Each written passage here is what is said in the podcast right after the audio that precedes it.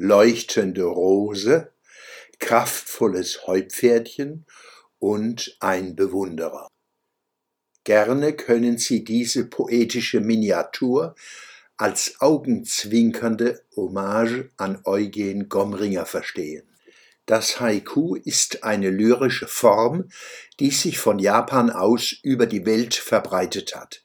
Die Regeln sind einfach und verbindlich. Die drei Zeilen des Gedichtes werden von oben nach unten mit fünf, sieben, fünf Silben gefüllt.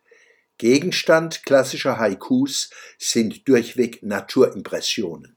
Das Haiku und das schöne Foto dazu finden Sie in der Schwöbelblog am Samstag, 11. September 2021, gleich hier.